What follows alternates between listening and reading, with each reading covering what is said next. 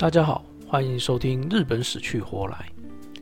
先声明一下，为了避免尴尬以及放送安全，接下来的内容只要关于生殖器的部分，都会用小草菇和小森林替代，请知悉。不知道大家有没有听过牛肉肠这个历史名词哦？对，呃，是历史名词没错，现在应该没有人在用这个词了。什么是牛肉肠嘞？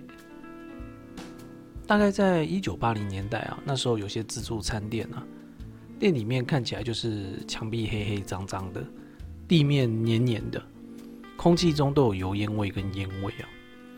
菜色呢也都是又油又咸又重口味的。里面用餐的人大部分都是男性哦，很少看到女性。这种店的亮点呢，就是墙上的海报，全都是某某大歌厅、某某大剧院。然后配上几张美女裸肉的和搔首弄姿的照片，美女的名字也都很琼瑶啊，用字呢也都是清凉啊、爽啊、曝光啊、奔放之类，容易让人产生联想的字眼哦。而且这些店内的海报啊，也会定期更新。那些海报啊，就是牛肉厂的宣传海报。还记得那个时候啊，我还在读国中啊，班上的导师是个女的。想法很特别，或者该说是很女权主义吧。常告诉我们这些青春期的男生哦，欣赏女生只可以用正眼看人家的正面，不可以看人家背面或臀部之类的。偷看女生背面或臀部很下流。所以上课的时候啊，女老师写黑板的时候，我都不知道我要看哪里了，很尴尬。然后老师还说啊，不要去贴这种牛肉肠海报的自助餐店用餐，因为那种海报啊实在是太污秽、太下流了，应该要烧毁。不过实际上我们当时都还是国中小毛头啊，喜欢去麦当劳那种快餐店鬼混啊，那边才会有妹子好吗？谁会没事去那种没有妹的店吃自助餐呢？而且那些牛肉肠海报啊，现在放在网拍竟然可以卖到一千多块。我想我的导师要是知道这种事情哦，应该会气气气气气吧。是说为什么那些脱衣舞馆要叫做牛肉场呢？目前最主流的说法就是因为现场的表演袒胸露背嘛，露出很多肉。台语叫做“乌巴”，就是有肉的意思，跟牛肉的台语“乌巴”很接近。最后发音讹传啊，就变成了牛肉场。好的，跳一下回到日本。日本有没有脱衣舞场呢？也就是我们所说的牛肉场呢？当然有啊，而且还在营运呢。不过这里还是要先介绍一下日本最早的脱衣舞娘。话说天照大神和他的弟弟须佐之男呢有矛盾，一气之下就躲到天岩户赌气不肯出来。这下子天地之间就失去了光明。众神觉得这样下去不是办法，于是最聪明的司金神就想到一个法子。把八百万神呢，通通叫到天岩户外面，然后叫天殿女，又称作天女受卖命来跳舞，跳到袒胸露背啊，这个小森林还若隐若现的，相当情色。这样，外面的神明呢都流鼻血啊，不对，是嗨翻天大笑啊，还在外面说呢，比天照大神更伟大的神明出现啦，哈哈哈哈哈。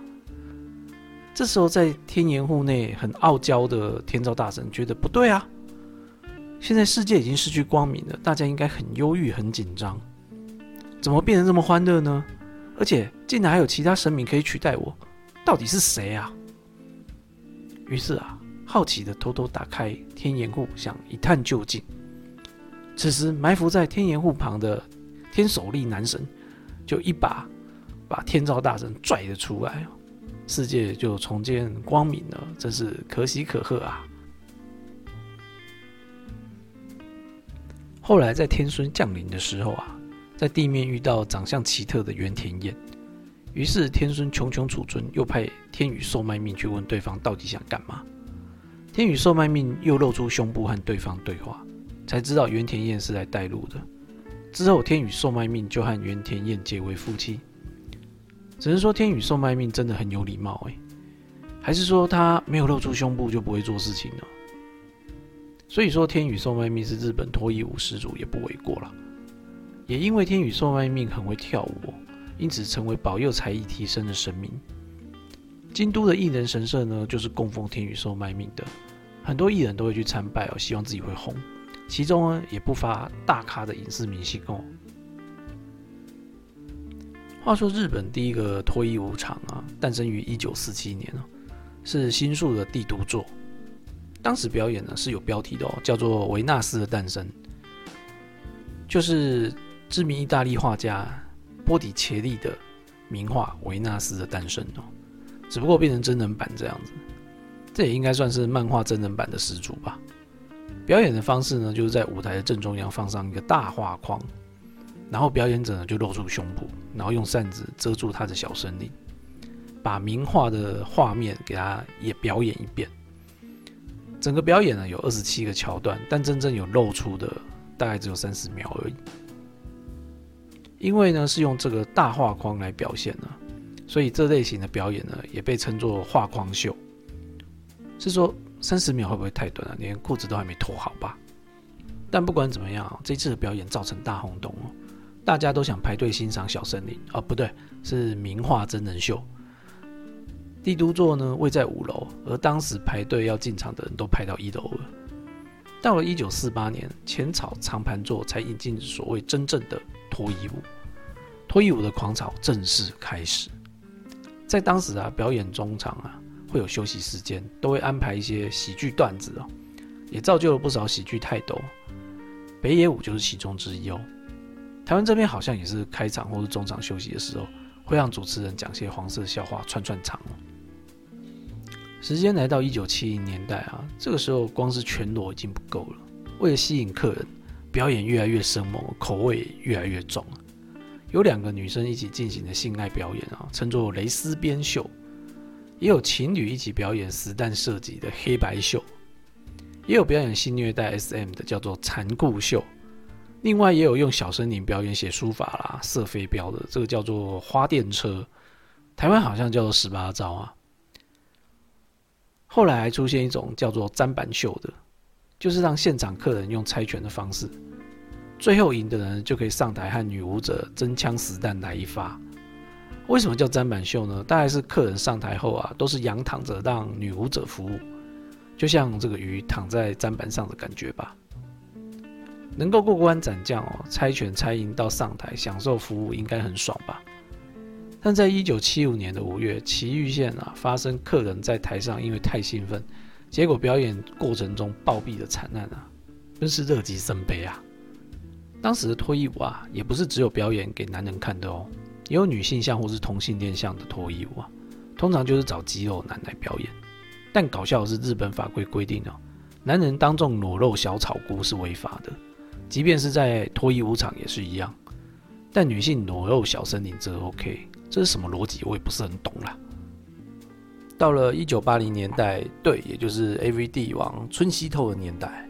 当时承认 video 在市场上已经流通了，看到这个契机啊，一些脱衣舞场就会找 AV 女优来客串表演哦，这也是轰动一时啊。